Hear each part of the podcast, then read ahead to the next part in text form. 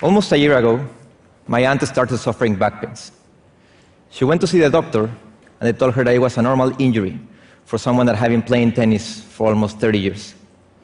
They recommended her to do some therapy, but after a while, she wasn't feeling better. So the doctors decided to do further tests. They did an x ray and discovered an injury in her lungs. And at the time, they thought that the injury was a strain in the muscles and tendons between her ribs. But after a few weeks of treatment, again, her health was not getting any better. So finally, they decided to do a biopsy. And two weeks later, the results of the biopsy came back. It was stage three lung cancer. Her lifestyle was almost free of risk. She never smoked a cigarette, she never drank alcohol, and she had been playing sports for almost half of her life. Perhaps that is why it took them almost six months to get her properly diagnosed. My story might be, unfortunately, familiar to most of you. One out of three people sitting in this audience will be diagnosed with some type of cancer, and one out of four will die because of it.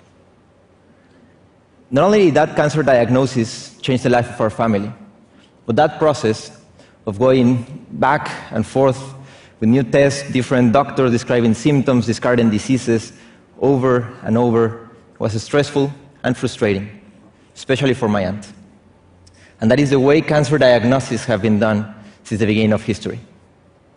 We have 21st century medical treatments and drugs to treat cancer, but we still have 20th century procedures and processes for diagnosis, if any. Today, most of us have to wait for symptoms to indicate that something's wrong. Today, the majority of people still don't have access to early cancer detection methods, even though we know that catching cancer early is basically the closest thing we have to a silver bullet cure against it. We know that we can change this in our lifetime, and that is why my team and I have decided to begin this journey. This journey to try to make cancer detection at the early stages and the monitoring of drug response at the molecular level easier, cheaper, smarter, and more accessible than ever before. The context, of course, is that we're living at a time where technology is disrupting our present at exponential rates, and the biological realm is no exception. It is said today that biotech is advancing at least six times faster than the growth rate of the processing power of computers. But progress in biotech is not only being accelerated, it is also being democratized. Just as personal computers or the internet or smartphones level the playing field for entrepreneurship, politics, or education, recent advances are leveling it up for biotech progress as well. And that is allowing that multidisciplinary teams like ours try to tackle and look at these problems with new approaches. We're a team of scientists and technologists from Chile, Panama, Mexico, Israel, and Greece. And based on recent scientific discoveries, we believe that we have found a reliable and accurate way of detecting several types of cancer at the very early stages through a blood sample.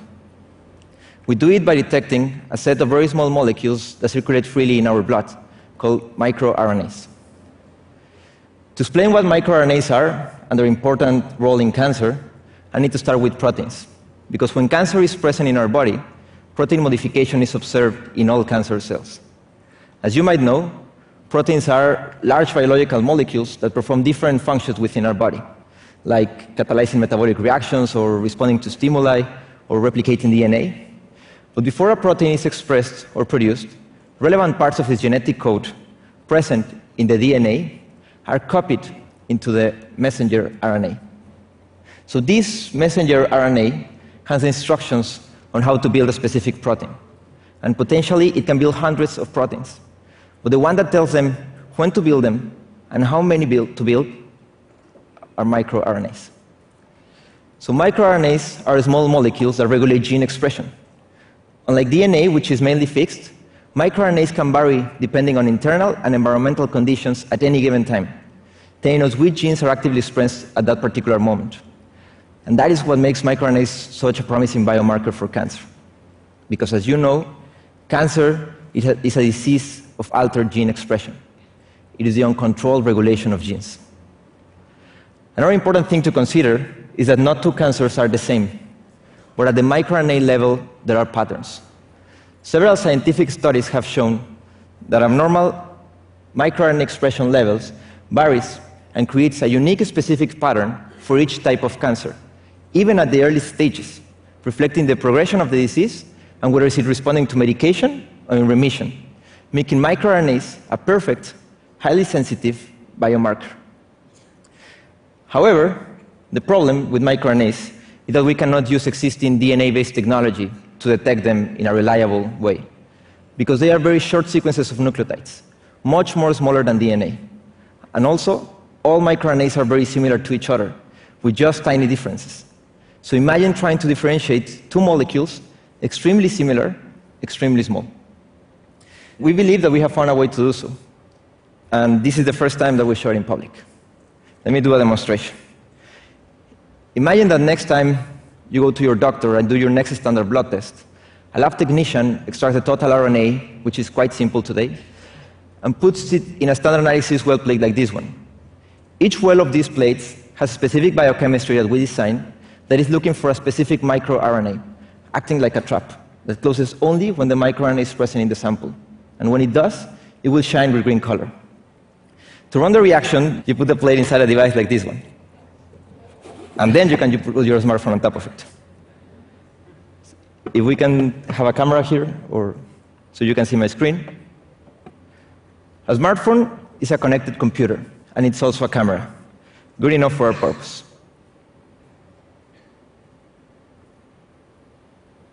The smartphone is taking pictures, and when the reaction is over, it will send the pictures to our online database for processing and interpretation. This entire process lasts around 60 minutes, but when the process is over, wells that shine are matched with specific microRNAs and analyzed in terms of how much and how fast they shine. And then, when this entire process is over, this is what happens. This chart is showing the specific microRNAs present in this sample and how they reacted over time. Then, if we take this specific pattern of microRNA of this person's samples and compare it with existing scientific documentation that correlates microRNA patterns with the, with the specific presence of a disease, this is how pancreatic cancer looks like. This inside is a real sample for we just detected pancreatic cancer.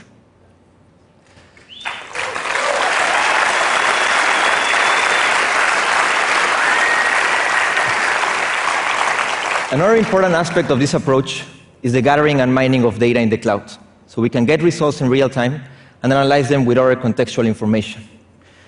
If we want to better understand and decode diseases like cancer, we need to stop treating them as acute, isolated episodes and consider everything and measure that affects our health on a permanent basis.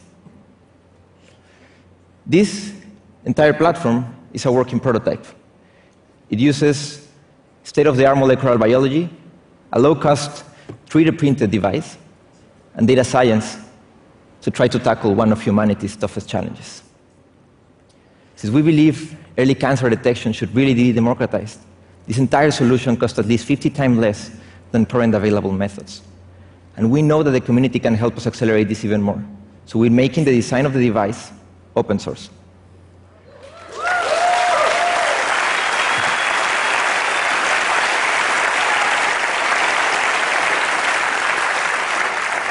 Let me say very clearly that we are at the very early stages, but so far we have been able to successfully identify the microRNA pattern of pancreatic cancer, lung cancer, breast cancer, and hepatic cancer.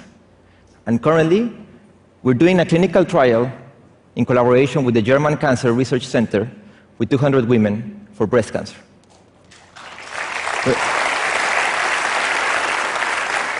This is a single, non invasive, accurate and affordable test that has the potential to dramatically change how cancer procedures and diagnostics have been done. Since we're looking for the microRNA patterns in your blood at any given time, you don't need to know which cancer you're looking for. You don't need to have any symptoms. You only need one milliliter of blood and a relatively simple array of tools.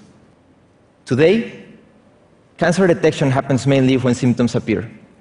That is stage three or four. And I believe that it's too late. It is too expensive for our families. it is too expensive for humanity. We cannot lose the war against cancer. It not only costs us billions of dollars, but it also costs us the people we love. Today, my aunt, she's fighting bravely and going through this process with a very positive attitude. However, I want fight like this to become very rare. I want to see the day when cancer is treated easily because it can be routinely diagnosed at the very early stages. And I'm certain that in the very near future, because of this and all the other breakthroughs that we're seeing every day in life sciences, the way we see cancer will radically change. It will give us a chance of detecting it early, understanding it better, and finding a cure. Thank you very much.